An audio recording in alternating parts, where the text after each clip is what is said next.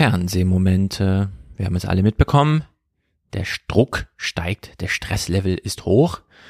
Alle bemühen sich und wollen jetzt irgendwie Energie sparen. Und die beste Meldung war, glaube ich, Schloss Bellevue, Hauptsitz, Arbeitsamt, Arbeitsamtssitz, sagen wir es wieder so, äh, des Bundespräsidenten, wird nachts nicht mehr beleuchtet, sofern keine Gäste im Haus sind.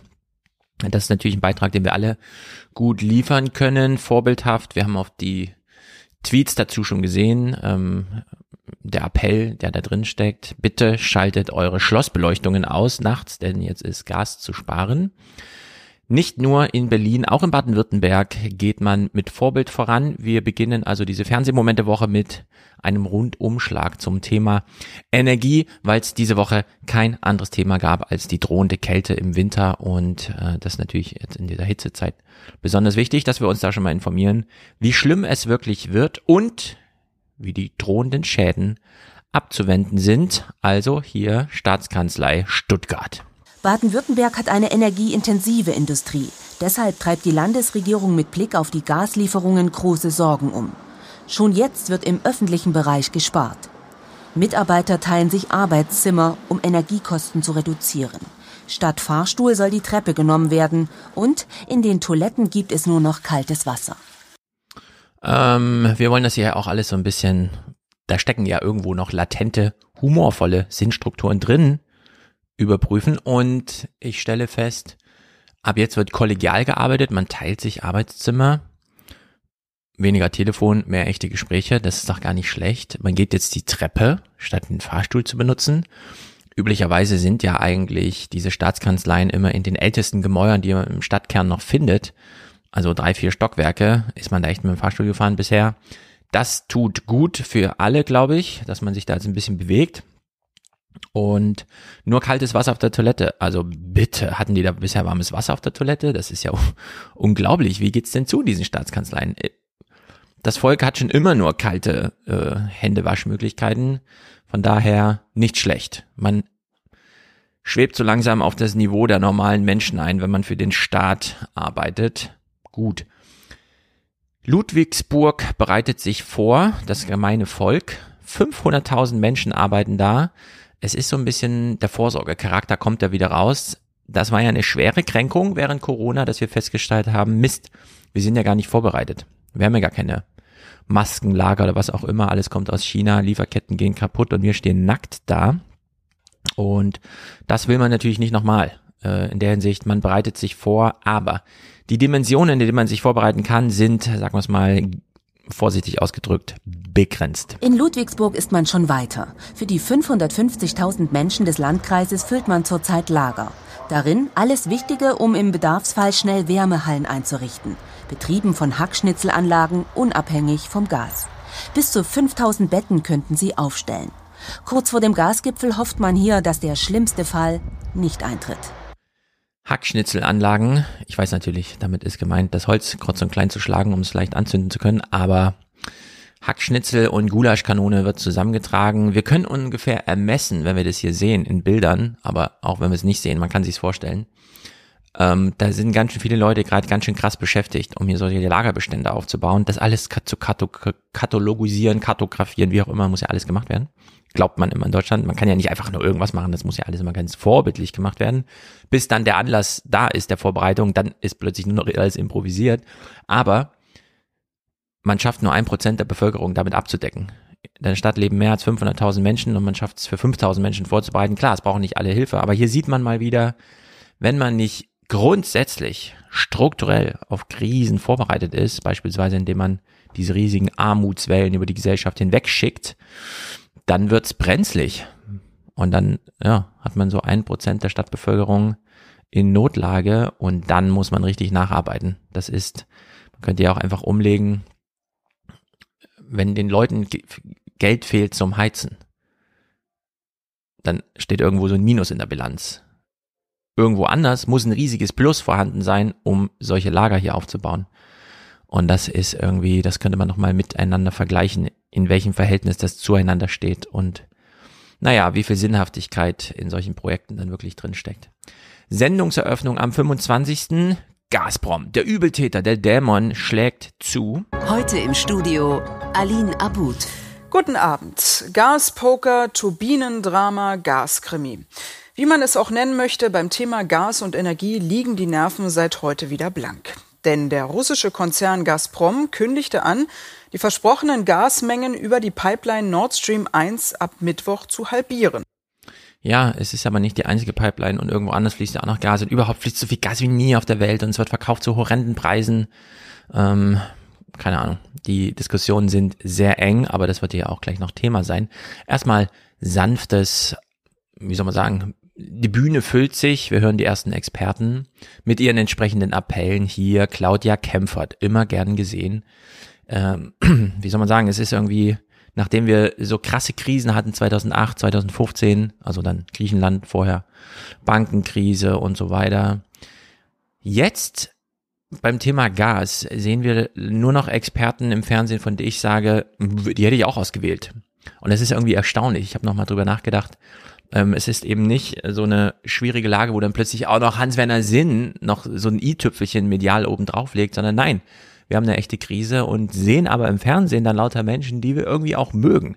In dem Falle hier Claudia Kempfert. Wir haben es immer noch selbst in der Hand, äh, den Gasnotstand zu vermeiden, wenn wir jetzt alles dafür tun, Gas einzusparen, Energie insgesamt sehr viel mehr einzusparen und uns darauf vorzubereiten, dass wir im Winter dann auch gut mit gefüllten Speichern und weniger Gasverbrauch durchkommen. Und besonders gut finde ich, dass dann inhaltlich hier nicht einfach, oh, die Krise und ja, und jetzt müssen wir mal und dann hat man schon wieder im Hinterkopf, wie, was weiß ich, Hans-Olaf Henkel vom BDI vor 20 Jahren bei Sabine Christiansen die Gelegenheit genutzt hat zu sagen, es ist eine Krise, jetzt brauchen wir noch mehr Geld vom Staat, kommt mal her, kommt mal her, schickt mal das Geld her. Sondern nein, Claudia Kempfert sagt jetzt in dieser Krise einfach das, was sie schon die ganze Zeit gesagt hat, seit Jahren wir müssen da mal ein bisschen sparen, wir müssen die Verbraucher runterdrücken und ja, wir brauchen halt andere Energiequellen, erneuerbare. Und das wird in dieser Krise jetzt einfach nur nochmal manifestiert. Es ist nochmal drängender. Das sind die schon lange vorgetragenen Lösungen für ein schon lange vorgetragenes Problem, das sich einfach nur verschärft durch die Lage, die wir haben. Und das finde ich ziemlich gut. Also in der Hinsicht äh, fühle ich mich hier medial gut aufgehoben. Ich hoffe natürlich, es wirkt ein bisschen, was das äh, Claudia Kempfert, wir hören gleich Jens Südekum und so weiter, ähm, jetzt auch so ein bisschen Hauptrolle spielen im täglichen ähm, Fernsehrealitätsfilm, den die Rentner, die Alten, die 71-Jährigen, die sie ja im Schnitt so sind, völlig festgefahrene Strukturen und die, die Trägheit des Hoch in der Alten Republik. Ja, das klingt alles sehr despektierlich von mir, aber genauso ist es auch gemeint, äh, dass die jetzt einfach mal hier ordentliche Botschaften bekommen. Das ist doch nicht schlecht. Robert Habeck zum Beispiel, da sind wir ja eh froh, dass er uns regiert. Das kann er von mir aus auch über drei Ecken machen. In seinen Botschaften irgendwo steckt schon noch so ein paar Kalküle drin und so, die auch ein bisschen verquer sind, aber das finden wir alles gut. Robert Habeck im Gespräch und ähm, wie soll man sagen, ist auch so ein Nochmal wieder zeigt sich neuer Ton in der politischen Kommunikation. Gazprom hat äh, heute angekündigt, ab übermorgen die Gaslieferungen jetzt erneut wieder zu reduzieren. Jetzt sollen nur noch 20 Prozent fließen. Wann rechnen Sie mit dem kompletten Ausfall? Das wird Gazprom nach eigener Willkür entscheiden. Die 40 Prozent Wiederaufnahme nach der Wartung von Nord Stream 1 waren nie eine Sicherheit. Die Ankündigung hat Putin schon in Teheran vor ein paar Tagen gemacht. Und äh, insofern ist es jetzt keine Überraschung, wenngleich immer wieder ärgerlich, dass Gazprom andere Gründe vorschiebt. Also dass sie noch nicht mal den Mumm haben zu sagen, wir sind in einer wirtschaftskriegerischen Auseinandersetzung mit euch. Wir haben auch unsere Möglichkeiten, sondern immer solche naja, Farce-Geschichten über diese Turbinen erzählt, was einfach nicht stimmt. das finde ich gut, denn immerhin ja, aber das muss man dann eben auch eingestehen. Wir haben den Erstschlag ausgeführt. Wir haben die Zentralbanken losgeschickt, die juristischen Texte geschrieben, die dann lauteten, niemand darf mehr mit Russland ähm, zusammenarbeiten. Das Zentralbankvermögen ist weg. Die Einnahmen aus den Gaslieferungen müssen über drei Ecken in Rubel getauscht werden, sofern man sie überhaupt so haben will, wie auch immer. Es ist ähm, ein Wirtschafts, wie soll man sagen, wirtschaftskriegerisch, hat glaube ich Habeck immer gesagt, es ist ein kriegerischer, aber eben ökonomischer Angriff auf Russland. Und jetzt schlagen sie zurück und stehen aber nicht dazu, sondern erzählen irgendwas von, ja, wir sind hier so der Sachdimension ausgeliefert, irgendwas ist mit der Turbine. Nee, ist nichts mit der Turbine, sondern man hat einfach, ja, auf der politischen, auf der sozialen, in der sozialen Dimension agiert man hier und gesteht sich das nicht ein, hat nicht den Mumm, da ähm, einfach mit offenen Karten sozusagen zu spielen. Ich würde sagen, das müssen sie nicht. Es reicht mir völlig, wenn Robert Habeck das so für uns interpretiert, wie es gemeint ist. Die kommunikativen Spielchen der Russen, ja, machen sie halt. Ist uns doch egal, was sie erzählen zur Turbine. Wir wissen ja, das, ja, also wir wissen ja gerade nach dem 29er Podcast, wo Wolfgang nochmal den NASA-Ingenieur gespielt hat, am Ende sind es immer soziale Dinge und nicht die technischen. Auch wenn die technischen immer so hervorgeholt werden, weil man angeblich da besonders einfach Lösungen findet.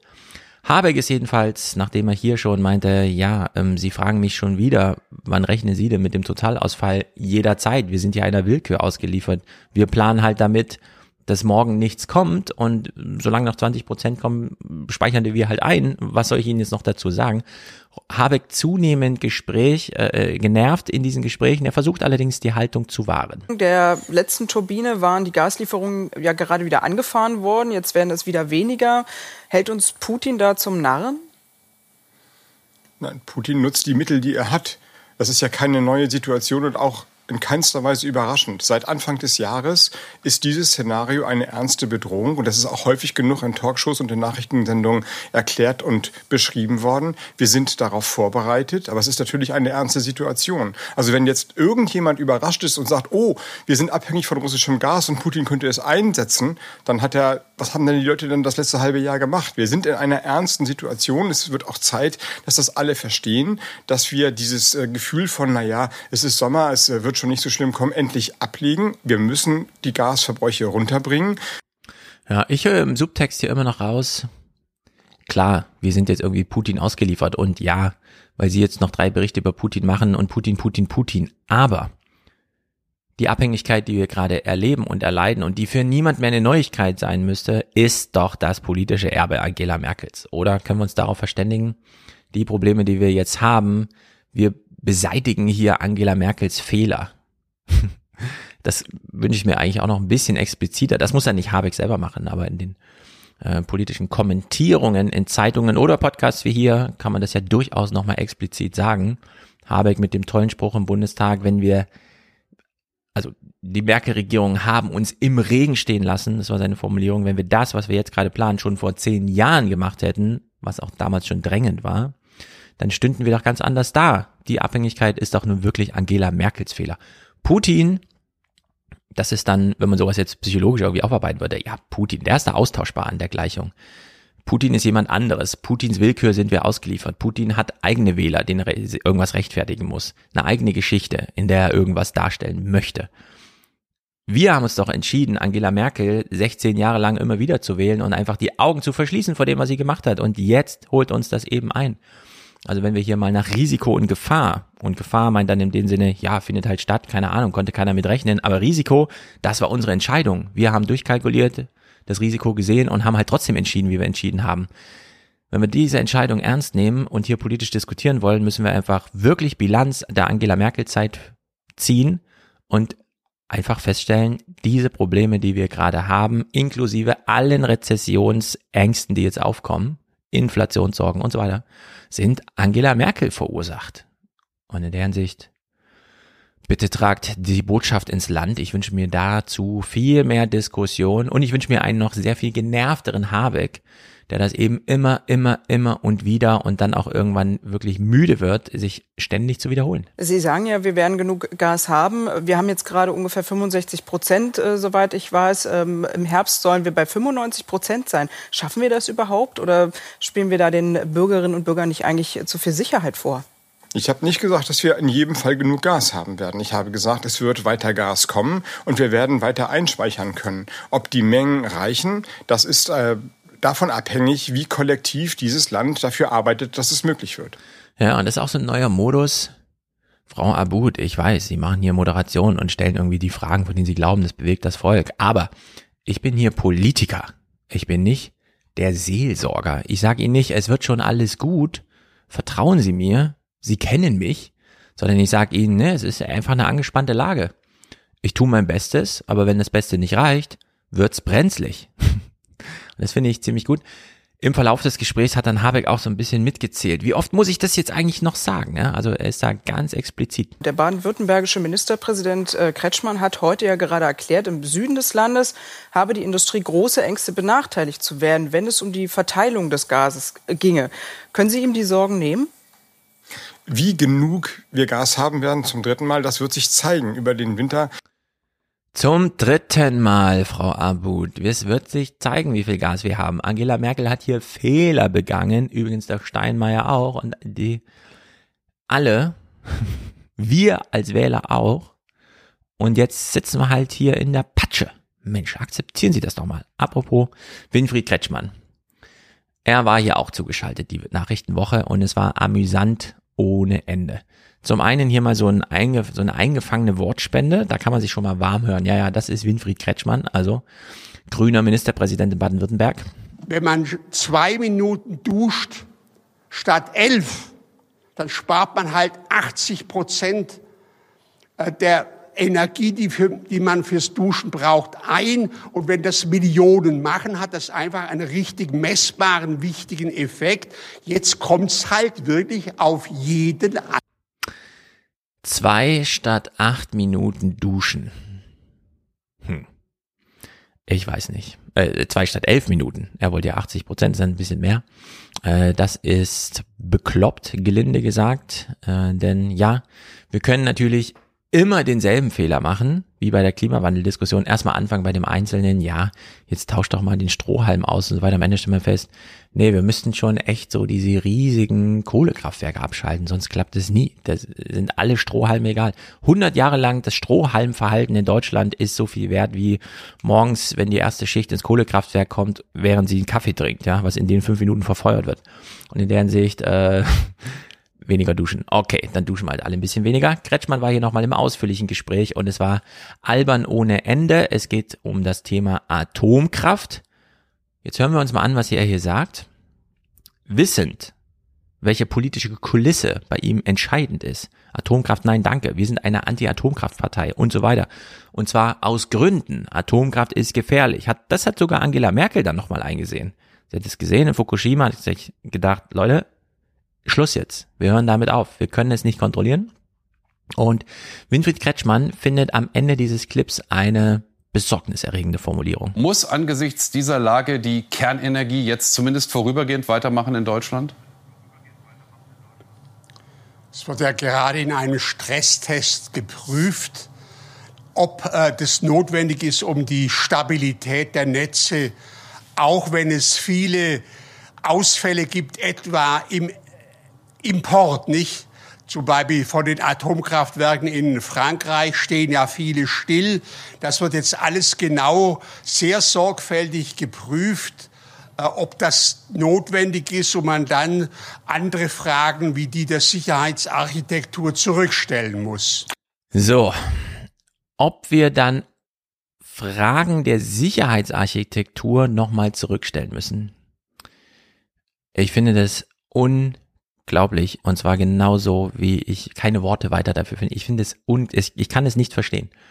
Der Johannes Hano, CDF-Korrespondent, lange in Japan gewesen, hat sich Fukushima angeguckt, ist zu Markus Lanz gefahren, hat sich da hingesetzt, hat gesagt, wenn Fukushima, egal in welchem Atomkraftwerk, in Europa passiert, ist Ende Gelände. Dann ist die deutsche Geschichte fertig geschrieben. Dann ist die deutsche Volkswirtschaft vorbei. Dann leben zig Millionen Menschen in einem Gebiet, dessen Wert einfach auf Null gesunken ist von heute auf morgen. Wir haben dort keine Industrie mehr. Wir haben da gar nichts mehr. Da will auch niemand mehr. Wir haben Fluchtbewegungen von Millionen von Menschen innerhalb Europas. Ein Durcheinander, das können wir uns nicht vorstellen. Man muss es nur in seinem Kopf mal durchspielen. Ich bin gestern erst wieder mit dem Fahrrad hier Richtung Seligenstadt an einem Atomkraftwerk vorbeigefahren wenn auch nur andeutungsweise es hieße, dieses Ding leckt oder explodiert oder was auch immer. Die Rhein-Main-Region wäre Geschichte. Es wäre einfach nichts mehr übrig von dieser, es ist einfach vorbei. Und äh, das hier, weil irgendwie wir schaffen vielleicht nicht 20 Prozent Gas einzusparen, überlegt wird, ob die Sicherheitsarchitektur eventuell zurückgestellt werden muss. Ja? Also Ich bin mir nicht so sicher. Bei, bei manchen Sachen muss man doch wirklich mal einfach kurz so Kopfkino, ja, wie so ein Skifahrer, der den Hang schon mal im Kopf runterfährt, bevor er sich dann wirklich runterstürzt und sich überlegen, was wäre, wenn so ein Atomkraftwerk, in dem nur noch irgendwelche, können Sie noch mal aus der Rente zurückkommen? Wir haben vor zehn Jahren gesagt, Atomkraft ist vorbei, deswegen haben wir niemanden ausgebildet, niemand kennt sich hier aus, nur Sie. So, wir wissen also alle gar nicht, was die da machen, weil nur die wissen das selber. Die stehen dann irgendwie mit 70 Jahren da da und denken, wie war das nochmal? Ich muss diesen Hebel hier umlegen, oder? Also, ähm, das ist so gruselig, ich kann das nicht verstehen, dass, dass wir, es ist keine politische Problemlage denkbar, bei der wir sagen, ach ja, dann machen wir noch mal mehr Atomkraft. Meine Meinung. Und dass wir das jetzt bei den Grünen hier, wo sie doch mal jetzt regieren, nicht in aller Deutlichkeit, ich äh, finde es schlimm. Das ist wirklich schlimm. Kretschmann und Sievers reden mal so ein bisschen hier über die Grundüberzeugung zum Thema Atomkraft. Jetzt also die von Ihnen angesprochene neue Prüfung. Erwarten Sie da ein anderes Ergebnis? Das weiß ich nicht. Ich meine, man macht ja einen Stresstest, um damit Ergebnisse zu haben. Und dann fällt man eine Entscheidung, das ist ein vernünftiger Weg. Vorher rumspekulieren halte ich jetzt nicht für so vernünftig. Jetzt gibt es ja Leute, die sagen, so ein Stresstest ist auch die Gelegenheit für die Grünen, da eine 180-Grad-Wende hinzubekommen. Atomkraft, nein, danke. Das ist ja immerhin so etwas wie das Gründungsmotto Ihrer Partei. Ich meine, davon werden wir auch nicht abrücken. Ich sehe auch gar niemand in der Bundesrepublik Deutschland außer der AfD, die wieder zurück zur Atomkraft will. Es geht ja nur um eine zeitlich begrenzte eventuelle Verlängerung von noch laufenden Atomkraftwerken. Ja, eine eventuell zeitlich begrenzte Verlängerung und so weiter. Für Atomkraft gibt es keine Rechtfertigung mehr. Wer noch einen Test braucht, einen Stresstest, und ein Stresstest ist echt nur eine Simulation. Wir haben doch die Realität. Hiroshima, nee, nicht Hiroshima, sondern äh, Tschernobyl, äh, Fukushima und dann die Reportagen kann man auf Arte gerade sehen, in wie vielen Atomkraftwerken es schon zu Problemen kam, die zum Glück nochmal eingefangen wurden, wo aber auch alle dachten, puh, da haben wir es aber nochmal geschafft. Was will man jetzt nochmal eine Simulation von irgendwas machen? Es ist halt Atomkraft. Man müsste jetzt jeden Tag rechtfertigen eigentlich, warum sie immer noch laufen und diese Rechtfertigung darf es prinzipiell nicht geben, weshalb sie natürlich sofort abgeschaltet gehören. Aber nein, ähm, wir haben es hier mit einer anderen Diskussionslage zu tun. Bei Winfried Kretschmann klingt das zum Beispiel so. Aber Atomkraftwerke ist jetzt keine Stereoanlage, die man einfach gerade mal aus- oder anschalten kann. Das sind sehr schwierige, komplexe Fragen und die müssen einfach sorgfältig geprüft werden. Ein Atomkraftwerk ist keine Stereoanlage. Ist das unsere Diskussion? Ja, hm, okay, gut, gut nur weil es echt Halligalli ist. Der Verlauf des Gespräches ist einfach amüsant. Jetzt gibt es noch einen anderen Aspekt des Ganzen. Herr Kretschmann, Sie sind ja Politprofi. Wenn Sie jetzt bleiben bei einer klaren Ablehnung von verlängerten Atomkraftlaufzeiten bei den Grünen, dann Nein, und nein, es im nein, Herbst. Nein, nein, nein, nein, nein, nein. Nein, nein, das sagen Sie. Also keine klare Ablehnung. Im Moment Nein, ist das ja die Ich habe Parteilinie. nur gesagt, nein, nein, nein. Ich habe gesagt, weder die Grünen noch sonst eine demokratische Partei will zurück zur Atomkraft in Deutschland. Es geht ja nur darum, ob man sie jetzt eine Zeit lang weiterlaufen lässt. Ja, übrigens sehr lustig. Die Grünen, ich glaube lange oder war es Katrin Göring-Eckert bei Anne Will, wie sie nochmal explizit sagen, diese ganze Diskussion darüber, ob wir noch länger Atomkraft brauchen, hat allein mit dem Zustand Bayerns zu tun. Nur weil in Bayern so scheiße regiert wurde, was das angeht. Keine Südling, also alles, was ich mit Mick schon besprochen hatte, wurde wahr, nur wenige Stunden nach dem Podcast, dass nämlich die Grünen wirklich genau mit diesem Argument kommen. Diese Clips werde ich mir auch für später nochmal hinlegen. Wenn wir irgendwann feststellen, scheiße, der krasseste Zustand ist eingetreten, nämlich wir haben die Atomkraftwerke nochmal ein halbes Jahr verlängern wollen und dabei ist aber was passiert. Und sie sind kaputt gegangen, was auch immer, irgendwas ist verseucht. Äh, dann haben wir das wirklich nur getan, weil Bayern, also diese Argumentation wird gerade hingelegt, die nützt uns dann zwar nichts mehr, aber amüsant ist es schon. Und äh, ja, wie schön sie sich hier aneinander vorbeireden, ist ja toll. Nein, nein, nein, nein, nein, nein, nein.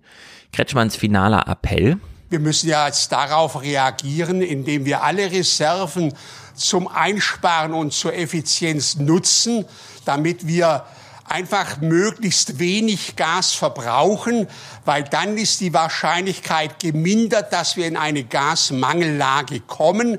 Das ist einfach der Beitrag, den wir leisten können. Und wenn die Schwarmintelligenz entsteht, dass Betriebe, dass öffentliche Verwaltung, jeder Verbraucher einfach an der Schraube dreht und bei sich einspart, dann können wir einfach das Problem auf jeden Fall mindern. Vielleicht kommen wir sogar ordentlich durch den Winter. Das wird sich dann zeigen. Ja, ist natürlich ein Problem, wenn man nur Appelle hat, weil oh, Appelle, die muss man, die müssen einen erstmal erreichen, dann müssen sie einen berühren und so weiter. Das ist natürlich alles bekloppt. Vielleicht äh, versöhnliches Angebot meinerseits, weil er meinte, zwei Minuten statt elf Minuten duschen. Wenn das politische Programm ist, wenn ihr nicht alle nur zwei Minuten duscht statt elf, dann lassen wir Atomkraftwerke länger laufen. Dann würde ich sagen, okay, das, diese Herausforderung nehme ich an, ich ziehe durch die Nachbarschaft und rede mit jedem über sein Duschverhalten. und zeigt dann nochmal, äh, wie es in Fukushima so gerade aussieht. Also in der Hinsicht, wer weiß, vielleicht steckt da was drin. Ähm, das ist natürlich äh, immer noch geruhsames Fernsehen hier, kurzer Blick nach Russland. Äh, da hat man mal wieder in die äh, Propagandashows reingeguckt, die da kommen. Ich finde, man sollte das viel häufiger machen, auch ein bisschen unter diesem Amüsements-Gesichtspunkten, dass man einfach denkt, ah, das ist ja wirklich so krass, dass man sich ein bisschen gruselt, aber halt weiß, okay, das ist halt Fernsehen und das findet halt so statt. Scholz, Kapier 1. Es wird keine Niederlage Russlands geben. Eine Niederlage Russlands bedeutet die Vernichtung der ganzen Welt. Eine Gedankenwelt, die in Russland tagtäglich über den Bildschirm flimmert und längst in die Gesellschaft ausgestrahlt hat. Eine Niederlage Russlands bedeutet die Vernichtung der ganzen Welt. Ja, was ist denn das jetzt? Äh, dass man nochmal so Vergeltungsrache-Atombomben hinterher wirft, wenn alles andere aufgebraucht ist, weil man einfach keine Zugeständnisse machen will und lieber alles zerstört, statt nur selbst zugrunde zu gehen. Also, ich weiß nicht. Aline Abud, die ja hier mh, mm, sprach mit Habeck, reflektierte Tage später, nämlich dann am 26. nochmal auch ihr Gespräch. Robert Habeck ist gerade auf sehr vielen Bühnen präsent. Meistens hat der Bundeswirtschaftsminister dabei schlechte Nachrichten zu verkünden. Die bisherige Welt gerät ins Wanken. Immer weniger Gas aus Russland. Seit heute sind es sogar nur noch 20 Prozent der üblichen Menge. Notfallpläne, alles wird teurer. Irgendwie schafft er es, das Negative in Worte zu packen, die jeder versteht. Und dann auch mal ein wenig trotzig zu sein, wenn ihn etwas nervt. Eine Performance, die für die Politik immer noch recht außergewöhnlich ist. Ja, man darf ruhig mal trotzig sein, wenn einen etwas nervt, sagt sie, die diesen Trotz aus ihm rausgekitzelt hat. Nicht schlecht. Dankbarerweise, wie eben schon angemerkt, sind die richtigen Gesprächspartner im Fernsehen. Jens Südekum zum Beispiel, zugeschaltet, wahrscheinlich von zu Hause über seinen Computer, wie man das halt lange überall auf der Welt schon machte, nur in Deutschland nicht. Die Leute haben ja eigene Geräte mit Kamera und Mikrofon, warum nicht einfach mal nutzen, um sich interessante Gespräche abzuholen. In der Hinsicht sehr gut. Man hat Jens Südekum da nochmal abgefangen, wo auch immer, ohne Kamerateam, ohne alles, einfach nur, weil es Jens Südekum ist. Und äh, hier drei kleine Ausschnitte zum Sachstand und auch politischen Programm, das jetzt so langsam mal, ähm, wie soll man sagen, angegangen werden könnte. Herr Professor, guten Abend. Guten Abend, Herr Sievers. Nur noch 20 Prozent der Kapazität jetzt also in Nord Stream 1. Was hat das für Folgen? Es wird es deutlich schwieriger machen, die Vorgaben, was den Gasfüllstand angeht, jetzt noch zu erreichen. Wir stehen momentan bei 65 Prozent. Zum 1. November wollen wir 90 Prozent haben, damit wir mit gut gefüllten Speichern dann in den Winter starten. Das wird jetzt deutlich schwieriger und teurer zu erreichen sein. So, wir haben ja ein Ziel, Gasspeicher so füllen, dass wir durch den Winter kommen und so weiter. Das wird teurer. Und ähm, er legt jetzt auch nochmal den Finger in die Wunde. Und das ist eben nicht nur die Wunde, die wir jetzt gerade haben, sondern wir haben ja auch dahinter noch den Klima, die Klimakrise, die wir ja auch noch so ein bisschen abdämpfen wollen. Und in der Hinsicht, ja, Preisgestaltung. Mal angenommen, es bleibt jetzt bei diesen 20 Prozent. Das ist ja auch nicht ausgemacht. Kann auf Null gehen, kann auch wieder hochgehen. Wie lange würden wir diese 20 Prozent durchhalten? Wir würden die schon durchhalten, wenn tatsächlich etwas beim privaten und industriellen Gasverbrauch passiert. Wir müssen dort gut 20 Prozent einsparen. Es ist schon einiges passiert bei der Industrie, bei den privaten Haushalten zu wenig. Dort wird bislang nur etwa 5 Prozent gegenüber dem Vorjahr eingespart. Es muss deutlich mehr werden. Wenn das gelingt, dann kämen wir auch mit diesen 20 Prozent äh, Gaszuströmen aus Russland durch den Winter und hätten eine Chance, mit einem blauen Auge davonzukommen. Aber es geht jetzt eben wirklich darum, dass diese Einsparungen ganz schnell auf den Weg gebracht werden, sodass sie bereits im jetzt kommenden Winter ab Oktober auch wirklich äh, greifen. So, die Einsparungen müssen auf den Weg gebracht werden. Wir müssen 20 Prozent runter. Wie kann man es machen? Was traut sich kein Politiker zu sagen? Na klar, Preiserhöhung. Die Großhandelspreise sind heute schon im Laufe des Tages um nochmal 10 Prozent angestiegen. Man muss jetzt beobachten, wie es weitergeht. Aber die eigentliche Problematik liegt bei den Endkundenpreisen. Also wer ein Neukunde ist und heute einen neuen Vertrag für Gas abschließt, der muss jetzt etwa 26 Cent für die Kilowattstunde zahlen. Das ist viermal so viel wie noch äh, Anfang Mitte letzten Jahres. Das Problem ist, viele Kunden zahlen noch diese alten Preise. Viele Kunden zahlen noch 6, 7, 8 Cent. Bei denen ist also die Krise noch gar nicht angekommen. Und da ist die große Gefahr, dass dann eben im Winter zu wenig einfach eingespart wird. Deswegen wäre es jetzt ganz zentral, dass diese Preisanpassungen, die bei allen sowieso kommen werden, die Gaspreise werden im Jahr 2023 bei allen Kundinnen und Kunden massiv steigen. Dass das jetzt aber frühzeitig passiert, dass die Menschen sich noch vor dem Winter darauf einstellen können und das kombinieren mit Entlastungspaketen für einkommensschwache Haushalte, wo es echt an die Substanz geht, das müsste aus meiner Sicht, dieses Paket müsste aus meiner Sicht noch vor Beginn der Heizsaison, also vor Oktober, dringend auf den Weg gebracht werden. Ja, mein Vorschlag hier wäre so, da wir jetzt immer so Gasfüllspeicherstände abfragen, wir bauen da ja einen Puffer auf. Wir können auch genauso gut jetzt schon die Preise, weil wenn sie eh drohen, sich zu vervierfachen, und das sind dann nachholende Effekte, dann können wir das auch jetzt schon machen und dieses Geld aber treuhänderisch zwischenspeichern, weil wir dann auch die Frage klären können, wer wird hier eigentlich nochmal wie entlastet, wem kann hier nochmal ausgeholfen werden, weil wir dafür dann ein Budget haben, nämlich dieses Treuhänder, diesen, diesen treuhänderischen Geldspeicher, indem wir jetzt schon mal Preise vorwegnehmen, die irgendwann dann sowieso kommen, um jetzt schon mal beim Endkunden die entsprechenden Anreize zu setzen, denn, und das war auch bei Anne Will ein großes Thema, ja, alles wird ein bisschen teurer. Und ja, Scholz will immer hier die Gesellschaft und so weiter. Und wir müssen alle, aber es gibt eben auch viele in der Gesellschaft, wenn man denen sagt, ja, dein Gas kostet jetzt nicht mehr 7, sondern 26 Cent pro Kilowattstunde, dann sagen die, ja, ist mir doch egal. Dann buchen sie halt 300 statt 150 Euro ab oder was auch immer. Ähm, also es gibt zum einen sehr viele, die diese Preise jetzt einfach schultern können und denen das Geld so locker sitzt bei einem Median-Nettoeinkommen von irgendwie 2800 Euro in Deutschland oder so, die dann sagen, ja gut, dann kostet ein paar hundert Euro mehr im Jahr, ist mir doch egal. Äh, einfach mal abbuchen so dass man so einen Geldspeicher füllen kann. Gleichzeitig, wenn man die Preise jetzt schon mal erhöht, hat man jetzt genug Zeit, sich die wirklichen Hilfsbedarfe dann auch mal anzuschauen, weil diejenigen, die dann Hilfe brauchen, dann genug Zeit haben, sich jetzt so zu Wort zu melden, dass man auch politisch organisieren kann, bis es dann wirklich brenzlig wird.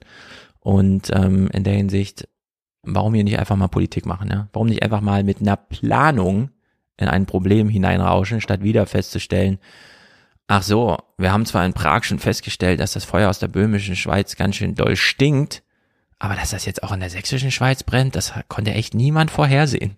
Hätten wir da echt mal hinfahren sollen mit dem Löschpanzer? Also das ist wieder so typisch bescheuert irgendwie. In der Hinsicht bitte mehr Jens Südekum wagen. Äh, Jahr 2023 ist dann auch das kritische Jahr für uns alle, nicht jetzt dieser eine Winter.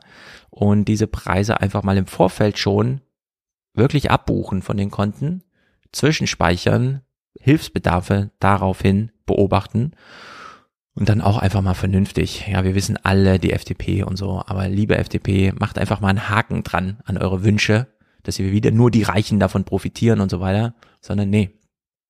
Wenn Konzerne, die Strom produzieren, plötzlich doppelt so viel Milliardengewinne machen, dann kann man da auch mal rangehen. Also da muss man dann nicht immer so ewige Rücksicht auf die FDP nehmen weil die ja auch noch irgendwelche Partikularinteressen durchpeitschen.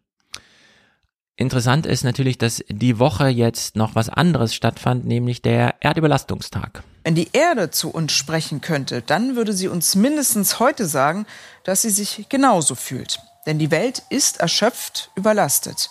Nur leider kriegt sie keine Pause. Und wir wissen alle, wer daran schuld ist. Wir Menschen. Deshalb wird jedes Jahr der Erdüberlastungstag errechnet. Das ist der Zeitpunkt, an dem wir alle natürlichen Ressourcen für das Jahr verbraucht haben. Und heute ist es wieder soweit. Ja, heute ist es global gesehen soweit. Unser deutscher Deutschland-Überlastungstag, der war schon im Mai oder sowas, oder vielleicht sogar im April. Das, was skandalös ist. Und jetzt sehen wir mal diese ganze Blödheit. Ähm, das ist jetzt hier am 26. In derselben Sendung hatte sie eben schon reflektiert, dass der Robert Habeck manchmal ganz schön genervt reagiert, wenn ihm das einfach zu blöde ist, mit mir zu reden, ja, muss ich in dem Falle denken. Sie hat einen anderen Experten im Gespräch zu diesem Erdüberlastungstag und fragt ihn Folgendes. Ist der Planet noch zu retten? Darüber habe ich am Abend mit Professor Ralf Seppelt gesprochen, der Landschaftsökologe am Helmholtz Zentrum für Umweltforschung in Leipzig ist und uns heute aus Berlin zugeschaltet war. Guten Abend, Herr Seppelt. Guten Abend. Wir haben es ja gerade im Beitrag gehört, der Zustand der Erde ist ziemlich schlecht. Was würden wir denn gewinnen, wenn wir die Ressourcen unserer Erde stärker schonen? Äh, bitte was? Was würden wir denn gewinnen, wenn wir die Ressourcen stärker schonen? Frau Abud, wie viele Reportagen hat die ARD in den letzten 20 Jahren zum Thema Klimakrise, Klimavernichtung, Umweltschäden und so weiter gemacht? Wie häufig haben Sie das in Ihrer Fernsehsendung, die Sie Nachrichten nennen, thematisiert? Gilt hier wirklich ausschließlich Wolfgangs Satz für politische Journalisten ist immer Tag eins? Das kann doch alles gar nicht wahr sein. In dem Falle wünsche ich mir Experten auf Zack, die dann einfach sagen, wissen Sie, Frau Abud, was wir zu gewinnen haben, wenn wir die Ressourcen ein bisschen mehr schonen, ist unser Überleben. Wenn wir das nämlich nicht machen, und das machen wir gerade, dann werden wir alle sterben. Es ist einfach ein tödliches Szenario, in das wir hier reinschlittern. Und zwar sehenden Auges und ganz bewusst. Wir werden alle sterben. Er allerdings sanft und man hört auch ein bisschen, er ist überrascht davon. Oh, wenn wir das hinbekommen, dann haben wir sicherlich sehr, sehr viele Probleme gelöst, weil wir mhm. dann sicherlich unter anderem die Frage gelöst haben, wie wir die Ressourcen so verteilen, dass jeder davon partizipieren kann und dass jeder davon genug hat. Das ist keine adäquate Antwort. Deswegen mein Appell, wenn man als Experte zum Thema Klima oder was auch immer Umweltschäden hier eingeladen wird, die Frage einfach ignorieren. Man kriegt eine Scheißfrage. Das, das kann man wissen. Ne? Du kriegst einfach eine Scheißfrage. Bereite dir eine erste Antwort vor. Nutze die Gelegenheit, die du da hast. Wenn wir hier nichts tun, werden wir sterben. Entweder an Hitze, an Vergiftungen, an Ozonüberschwemmungen, was auch immer. Wir werden hier einfach verenden. Und einen wichtigen, interessanten Fun Fact hat er dann aber noch im Gespräch drin gehabt. Entwicklungsländer brauchen eventuell 2000 Kilokalorien oder verbrauchen 2000 Kilokalorien pro Tag pro Person und in den USA sind es 8000 pro Tag und pro Person. Also ja, 8000 Kalorien pro Amerikaner, das kann doch alles gar nicht wahr sein. Ähm, der Experte hat hier nochmal äh, einen Punkt gemacht, mit dem man jetzt den Klammer, nachdem ich schon ein Zugeständnis an lieber zwei Minuten statt elf Minuten duschen, Kretsch, Kretsch mal gemacht habe, er dreht das jetzt wieder um und zwar völlig zurecht. Und da ist noch viel zu tun. Also es ist nicht nur eine Frage von uns allen als Konsumenten, sondern die Rahmenbedingungen müssen geschaffen werden. Und dann können wir, glaube ich, auch gemeinschaftlich dafür sorgen, dass der Erdüberlastungstag wieder deutlich später liegt. Und wir auf ihr nicht mehr ganz so sehr über unseren Verhältnissen leben. Ja, wenn es nur um die Wassertemperatur geht. Wenn man zwei Minuten lang duscht und das Wasser kam über Fernwärme aus dem ähm, Kohlekraftwerk, schlecht. Wenn man allerdings eine Solarthermie auf dem Dach hat und die Sonne scheint und macht das Wasser einfach warm, ja, dann kann man auch 100 Stunden lang duschen, ohne da Wärme zu, wirklich zu verbrauchen, die irgendwo ressourcenzehrend hergestellt werden musste. Aber gut. Es gibt hier noch ein kleines Thema, das wahnsinnig albern, sagen wir so. Ich habe mich die ganze Zeit gefragt, was soll das? Was für ein Unfug habt ihr da nur wieder gemacht im Heute-Journal? Wolf Schmiese, ich weiß nicht, ob da Elmar Thewesen irgendwas angeleiert hat aus Amerika und hier müssen wir unbedingt machen, macht eine Feierstunde draus. Mm, es ist einfach bekloppt. Wir steigen mal sanft ein. In der Diplomatie, da gibt es kein Scheitern, sondern immer nur eine neue Lage. Dieser Satz könnte das Lebensmotto des Mannes sein, der als Ultra-Realpolitiker gilt, der selbst teils höchst umstritten ist wegen Kriegen und Krisen auf der Welt, Kambodscha, Vietnam oder einst Pinochets Putsch in Chile. Damit hatten die USA und eben auch dieser Mann zu tun. Dominik Lessmeister stellt ihn uns vor. Henry Kissinger, ein Weltpolitiker mit deutschen Wurzeln, ein Befürworter des Dialogs, auch im Umgang des Westens mit Wladimir Putin, den er immer wieder getroffen hat. Ein Ultra-Realpolitiker, was ist denn das bitte für eine beschissene Bezeichnung? Was soll denn das sein? Will hier jemand klug klingen? Hat da jemand über die Moderation nicht nochmal drüber geguckt? Was für ein Unfug, das ist doch wirklich unglaublich. Und warum stellt man ihn uns jetzt hier vor? Weil es Fotos gibt, wie er mit dem deutschen Kanzler damals und dem heutigen Präsidenten in Russland im Gespräch ist. Ja, das waren viele Leute. Ich weiß es nicht. Es ist wirklich wahnsinnig komisch. Äh, die Berichterstattung ist entsprechend wirr, muss man einfach sagen. Von den einen bewundert als großen Staatsmann, von den anderen beschimpft als skrupelloser Machtpolitiker. Ja, und deswegen jetzt Ultra-Realpolitiker im Sinne von, der ist echt so mega ultra in der Realität drin, dass er aus beiden Seiten angefeindet und bewundert wird oder was. Es, äh, es ist irgendwie, ich weiß auch nicht. Na klar, sie haben dann versucht, natürlich alle Kontroversen hier in so einem Minitext unterzubringen. Kissinger, der Machtpolitiker. In Chile soll er mit der CIA den blutigen Putsch von Pinochet gegen den demokratisch gewählten Präsidenten Allende unterstützt haben. Nach dem Watergate-Skandal sinkt sein Stern mit dem seines Förderers Nixon. Er wird Politikberater, seine Expertise weltweit gefragt. In seinem gerade erschienenen Buch Staatskunst verfasst Kissinger sein politisches Vermächtnis. Ja, er hat ein politisches Vermächtnis, genau. Bei manchen Leuten fragt man sich, wollen wir es echt autobiografisch von ihm lesen oder sollte man nicht doch nochmal hinterfragen, ist es so ein angeblich, er soll diesen Putsch gegen die demokratische Regierung in Chile unterstützt haben? hm, bleibt man mal im Konjunktiv. Nö, da kann man doch ruhig mal, wie ich das auch fordere, für die, das Erbe Angela Merkels. Klar warten jetzt alle auf Merkels Bücher.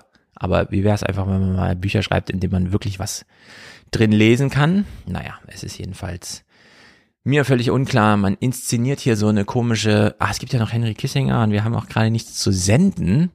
Machen wir doch so eine kleine Ehrveranstaltung draus. Hier ist der wohl berühmteste Ex-Außenminister der Welt. Guten Abend, Henry Kissinger. Good evening, Henry Kissinger.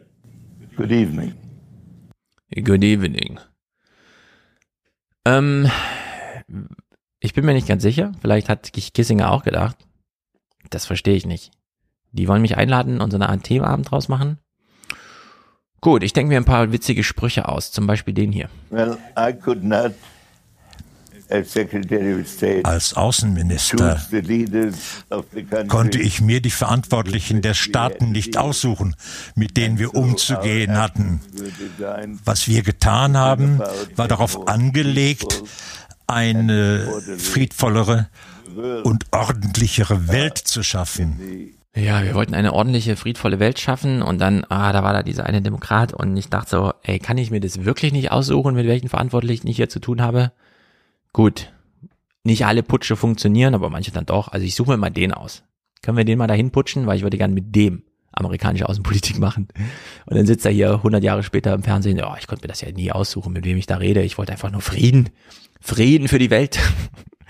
Das ist einfach, wieso, wieso hört man hier nicht äh, im Hintergrund das ganze Studiopersonal einfach mal lachend auf dem Boden liegend, während so ein Gespräch abgefilmt wird? Das ist doch wirklich, was soll man sagen? Es ist einfach witzig. Na gut, er ist jetzt da im Gespräch und kriegt entsprechend auch die Standardfragen. Sie kennen Putin persönlich. Sie haben ihn zigmal getroffen. Trauen Sie ihm zu, einen Atomkrieg auszulösen? Ob er fähig wäre, Atomwaffen einzusetzen? Das ist ein schwieriges Problem, vor dem alle Verantwortlichen stehen. Der Einsatz von äh, Kernwaffen würde sicherlich eine äh, Trennlinie überschreiten, äh, hinter der es dann ganz schwer sein müssten, überhaupt noch Grenzen zu ziehen. Ja, oder auf Deutsch übersetzt, ähm, mh, könnt, könnt, traue ich zu, dass der Putin Atomwaffen einsetzt? Ich weiß es nicht genau, so wie es niemand weiß, aber wenn er es macht, wäre schon echt blöde. Herr Schmiese, reicht Ihnen das als Antwort? Besonders gut ist auch hier Thema Globalisierung. Könnte das sogar der Anfang vom Ende der Globalisierung sein, die Sie mit Ihrer China-Politik begonnen haben? Only Nixon could go to China. Vor 50 Jahren ging das ja los. Könnte da jetzt ein Endpunkt erreicht sein? Well, the globalized world that die globalisierte Welt, durch, die durch die Öffnung äh, nach China und durch China geschaffen wurde, äh, steht schwer unter Druck. Es gibt Spannungen zwischen den USA und China. Es gibt Spannungen zwischen China und anderen Staaten in Asien.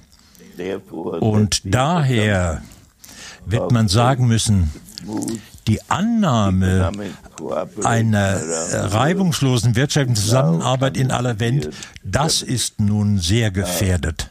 Nee, ist nicht gefährdet.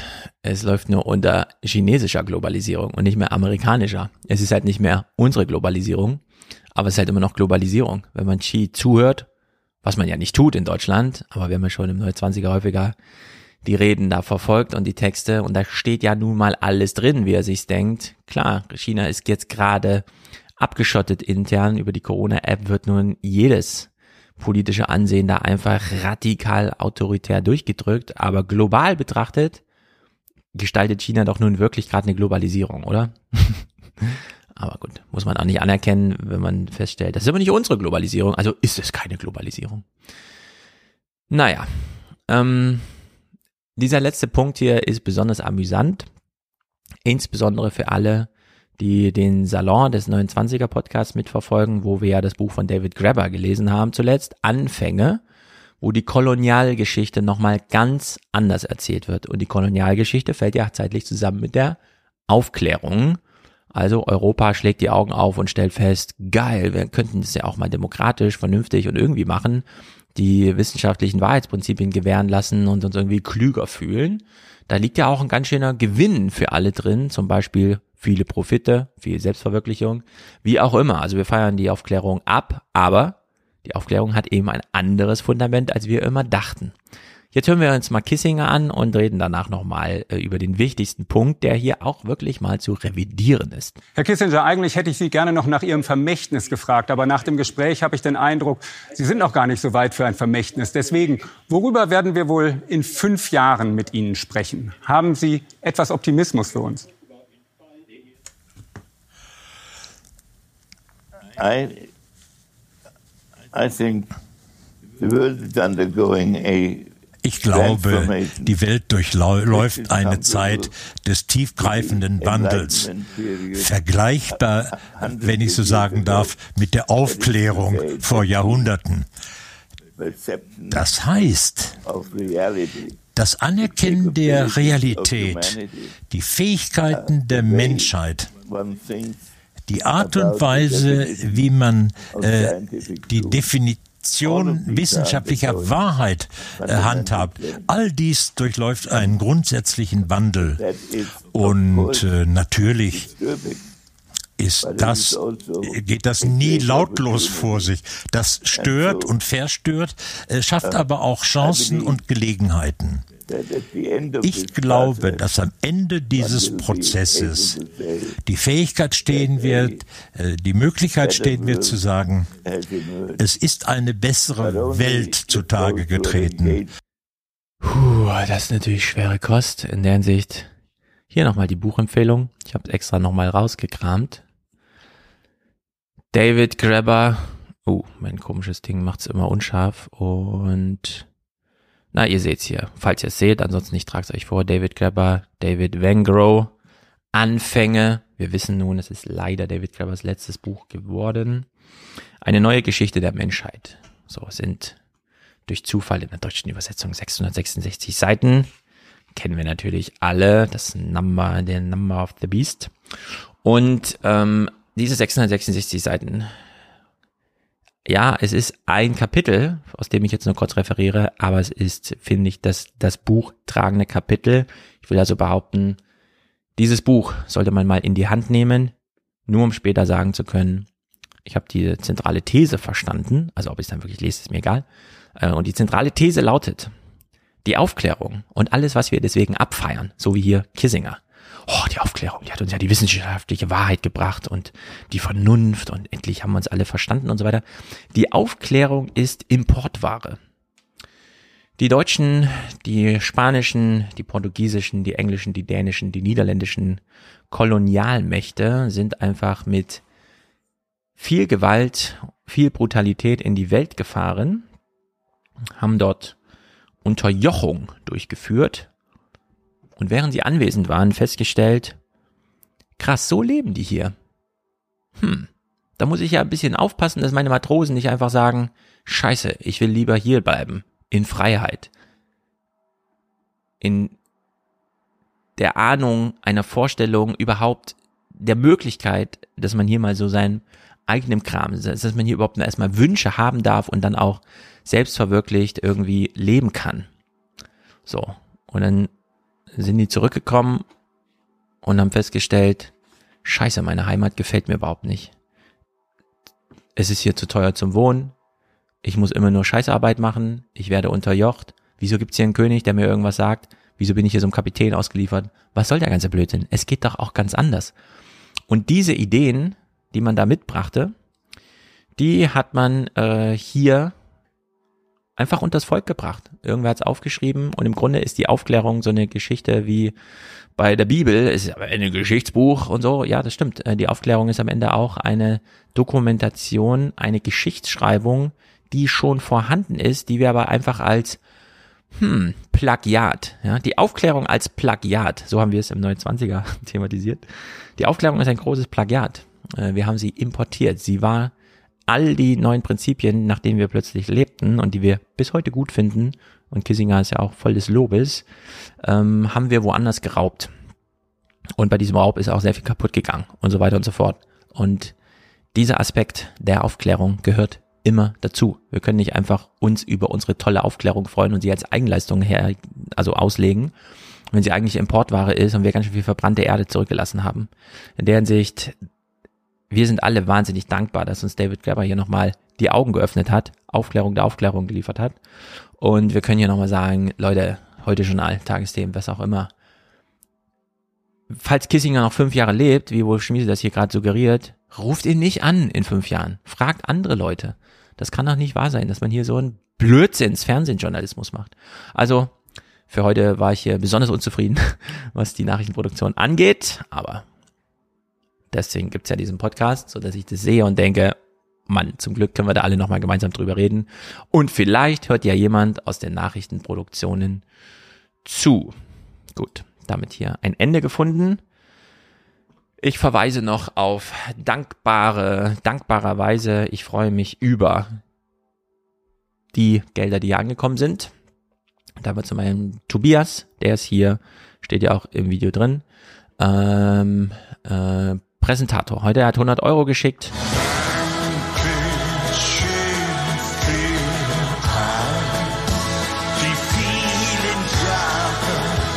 Und ich sag, danke, lieber Tobias. Du bist hier gesetzt in der Pole Position. 50 Euro kamen von Sebastian als Zeichen der Wertschätzung für das bis hierher geleistete. Ich wünsche dir viel positive Resonanz auf die alten Republik. Ja, ich bin sehr gespannt. Ich bin sehr gespannt, wie es gelesen wird. Tobias sagt, sagte Merci, ist hier pro, ähm, ein Unterstützer, genau wie René und Judith, die vielen Dank für den tollen Podcast schreibt. Christian, Vincent, Niklas, danke und weiter so, sagt er. Danke für keine Sommerpause von Bernhard. Genau, es ist keine Sommerpause vonnöten. Ich bin zwar im Urlaub, aber ich habe einen neuen Computer, mit dem ich den ganzen Podcast von A bis Z produzieren und machen kann. Und ehrlicherweise, ja, es ist Urlaub, aber es macht mir auch Spaß und äh, die Kinder sind irgendwann im Bett und ich habe vor, auch im Urlaub hier so ein bisschen nicht ganz den Anschluss zu verlieren. Und das sage ich nicht, weil ich irgendwie denke, ich muss hier durchackern oder so, sondern ich fahre seit elf Jahren auf dieselbe Insel in den Urlaub. Ich weiß genau, wie sich mein Urlaub anfühlt und was ich da machen will. In der Hinsicht ist bei mir diese Art der Aufklärung schon durchgelaufen. Ich verwirkliche mich selbst. Andreas hat ein Monatsticket Alias Express, das finde ich gut. Tobias, Michael, Thomas, Susan. Ich möchte heute Danke sagen. Danke an alle Medien unseres Landes. Sören, ein weiterer, Klammer auf, ungenannter, Klammer auf, Kerl, bucht ein Ticket jetzt mit Platz im Familienabteil, bitte. Ja, herzlich willkommen. Genau, ich trage ja nicht alle vor, aber jetzt bist du genannt, Sören. Julian Christoph möchte die Münze springen lassen. Wohlan, Kutscher. Spanne er die Pferde ein und spute sich denn springend klingt die Münze. So, machen wir es kurz. Hadong, Martin, Manfred und Ursula. Ich ziehe hier mal die Spalte ein bisschen auf. Ja, sehr gut. Ursula, danke für die Arbeit und Information, schreiben Sie. Ähm, übersehe ich noch Frauen auf die Schnelle nicht. In der Hinsicht danke an euch alle. Wir bleiben uns hier treu und sagen bis zum nächsten Mal.